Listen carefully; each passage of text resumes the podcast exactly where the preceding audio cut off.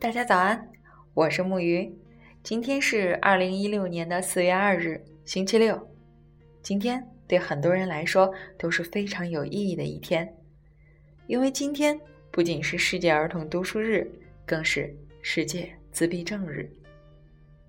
当然，对于我们来说，它也有完全特殊不同的意义，那就是从今天开始，是我们月成长群内共读的第一天。我们将用二十一天的时间来和大家共同阅读玛利亚·蒙台梭利的经典作品《有吸收力的心灵》。那今天呢，我们来阅读的内容就是第一章和第二章。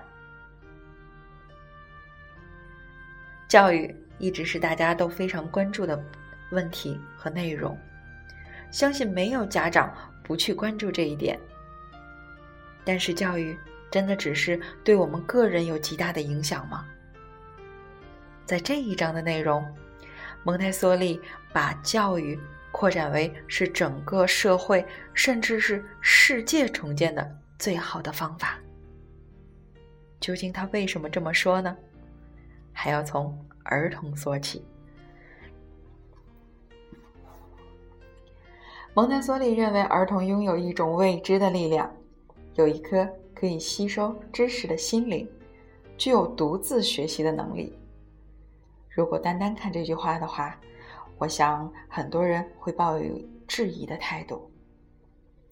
所以在这里，他举了一个例子，就是说，儿童在长大的时候，他能够非常自然、流利的说他父母所说的语言。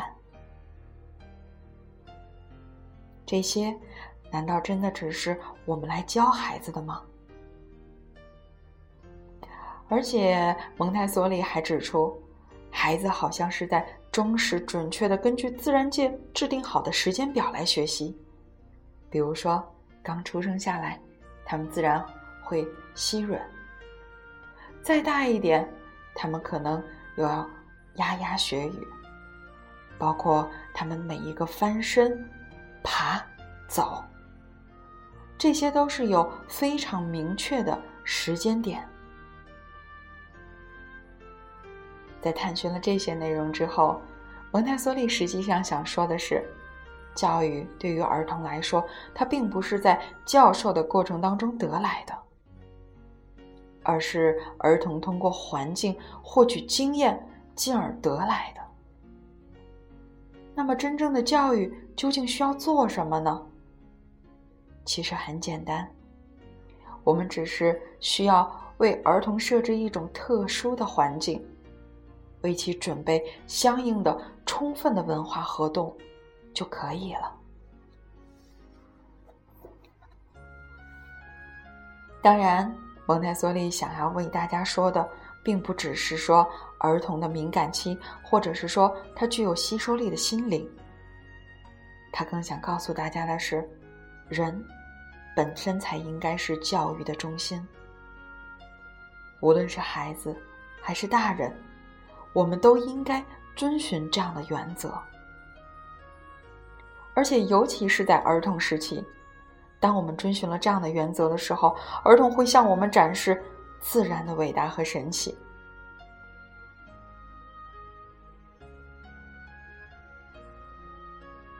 在第二章的最后，有这样的一段话。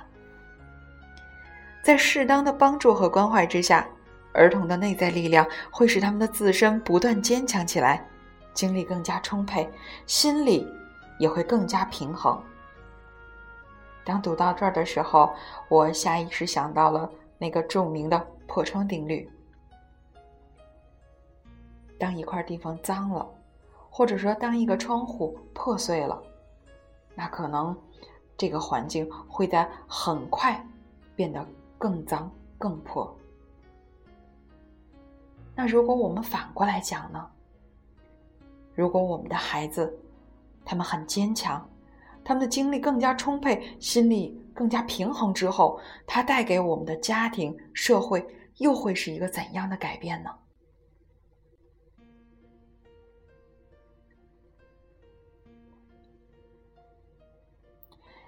好啦，今天的内容。大概就是这些。他在这里为大家着重的解释了一下儿童在这个世界重建当中的作用。最后用原文的一句话来为大家做结束吧：儿童拥有一种未知的力量，这种力量能够引导我们走向美好的未来。如果我们真的想改变这个世界，教育就应该以发展儿童的潜能为奋斗的目标。